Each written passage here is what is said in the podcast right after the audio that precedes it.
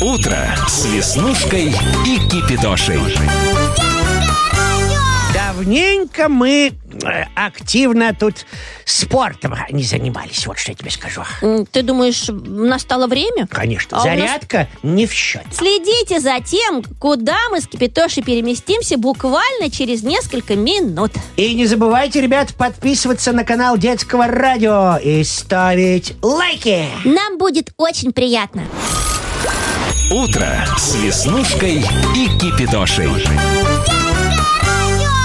Уле, уле, уле, уле! Спортсмены, вперед! Давай, давай, давай! Дело в том, что сегодня отмечается Международный день волейбола. А волейбол это очень популярная игра. В нашей стране вообще ее любят все. О, да. Дело в том, что 9 февраля 128 лет назад, это в 1895 аж э, году, один э, преподаватель э, физкультуры вдруг решил смешать элементы баскетбола, бейсбола, гандбола и даже тенниса. И придумал новую игру.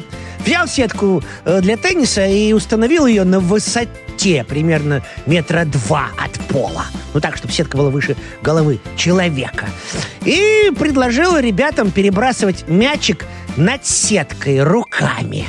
Ох, как! Сейчас команды состоят срок- строго из определенного количества человек. А тогда количество участников было не ограничено. То есть кто хочет, тот играй. Хоть 100 человек на одной площадке. Да, и мяча касались тоже неограниченное количество раз. Сейчас строго по правилам э, только три касания. После этого мяч должен перелетать на другую сторону. Ну, мы сегодня решили говорить не только о волейболе, да, Кипятош, а Да. еще и о других играх, э, в которые можно играть с мячом в руках. Баскетбол, например. Увлекательнейшее занятие. Развивает в человеке силу, ловкость, скорость. Изобретен был в конце 19 века одним э, человеком по имени Джеймс Нейсмит.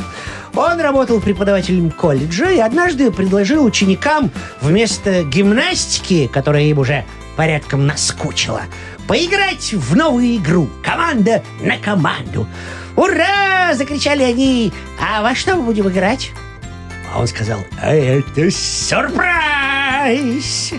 Взял, привязал к балконам в спортзале э, кое-что и сказал, вот, вот в это вы должны забрасывать мячи.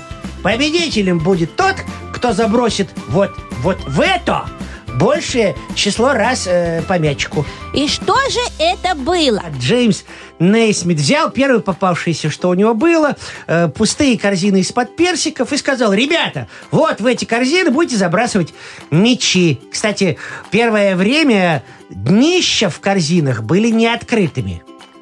И судья, судье э, предоставлялось право постоянно вытаскивать эти мячи после каждого гола. Это было неудобно. Потом догадались уже делать их с, без дна, наконец-то, чтобы мячик сразу бац и проваливался. Поплаваем? Чего это вдруг?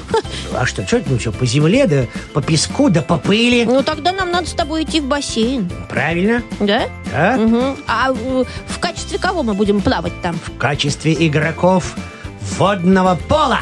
Ух ты! Есть такая игра с мячом, да, где игроки плавают всю игру, причем касаться дна или бортиков бассейна запрещается.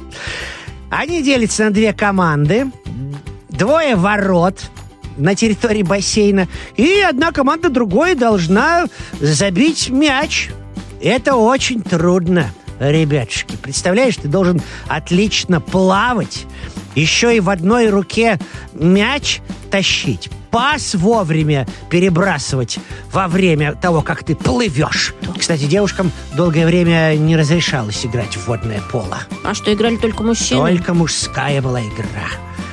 И только с 2000 года появилась женское водное поло. Но это очень трудно, я же сказал, это большие физические затраты. В общем, ребята, по-моему, у нас сегодня получилось чудесное спортивное утро. И в волейбол, и в баскетбол поиграли, и в водное поло. и- Давайте, давайте, собирайте команду своих друзей, отправляемся куда-нибудь в спортивный зал и вперед поддерживаем форму. Ну а мы хотим пожелать вам прекрасного дня, отличного настроения. Не забывайте, что завтра у нас пятница. а Это значит, что скоро наступят долгожданные выходные.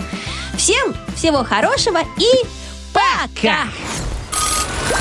Утро с Веснушкой и Кипидошей.